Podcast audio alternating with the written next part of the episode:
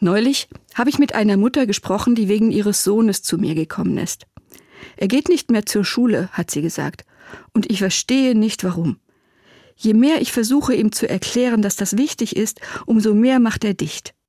Ähnliche Dinge höre ich in meiner therapeutischen Praxis im Moment sehr oft.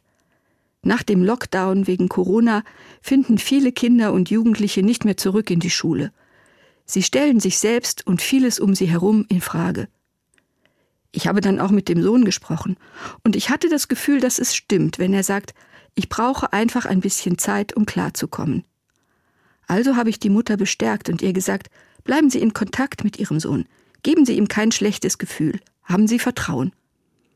Ja, hat sie gesagt, ich habe manchmal Vertrauen und dann ist alles gut.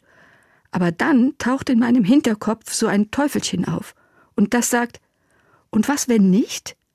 Was wenn er später sagt, Warum hast du mich nicht gezwungen? Was, wenn er nie wieder Fuß fasst?